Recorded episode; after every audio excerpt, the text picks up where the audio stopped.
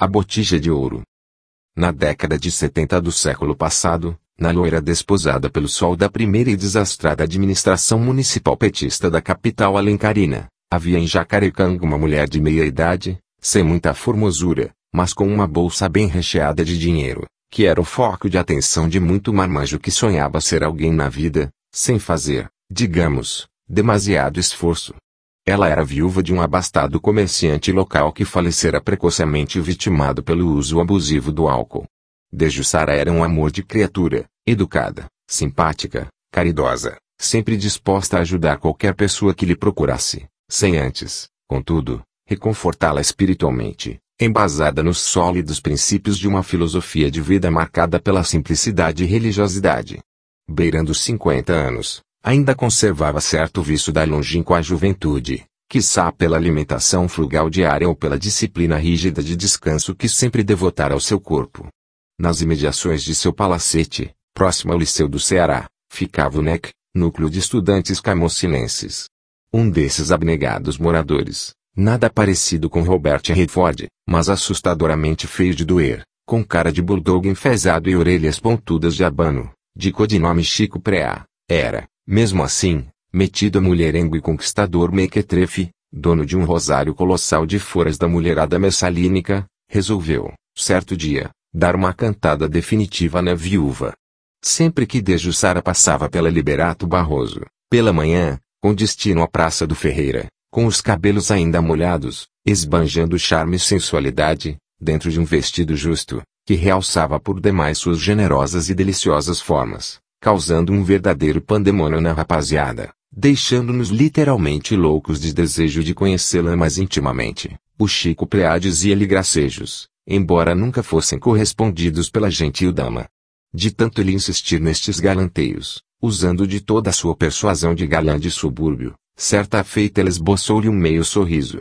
Aquilo foi a gota de água que faltava para encher, de vez, a bacia das ambições românticas e financeiras, de nosso herói. Assim, em um radioso domingo de outubro, o Chico Preá vestiu-se com aprumo, tirando do velho guarda-roupa sua melhor indumentária. De frente ao espelho oval da sala, escovou vigorosamente os cabelos cortados rentes, a moda militar.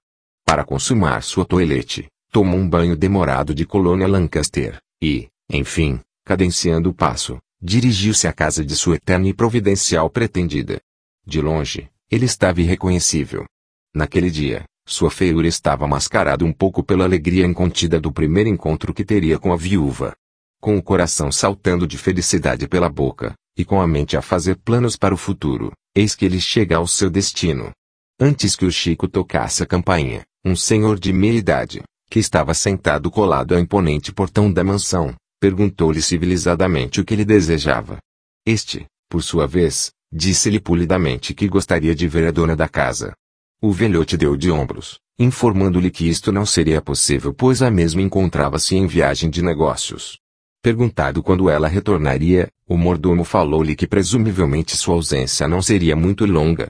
Quem sabe dentro de uma semana ela não está de volta, dissera ele. Decepcionado até os ossos, o Chico Preá sensatamente retornou ao NEC.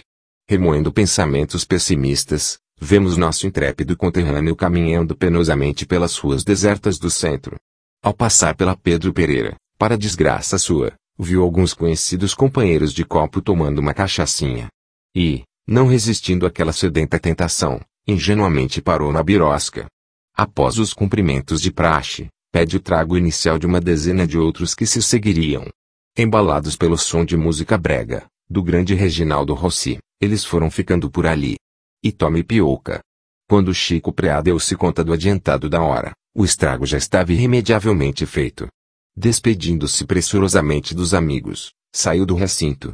Cambaleando, sem divisar muito bem a rua, que agora parecia-lhe estranhamente estreita, tomou o rumo da Conselheiro Estelita. Antes, porém, de dobrar na Liberato, quase na esquina, um meliante quis conferir os bolsos do Chico, levando não só o parco dinheirinho que encontrara, todo amassado, mas também o belo relógio Oriente que recentemente ele comprara, e ainda restava pagar oito módicas prestações. Depois do susto, quase refeito do porre pela adrenalina excessiva a circular no sangue, ele finalmente chega à República. No outro dia, tudo sofridamente recomeçaria para ele. Afinal, o Chico Pea era empacotador dos bons do Ronce. Despreocupado do mundo, dormiu a sono solto. Ingratamente, não sonhou com a viúva. Avelar Santos. A. S. Camocim, Ceará.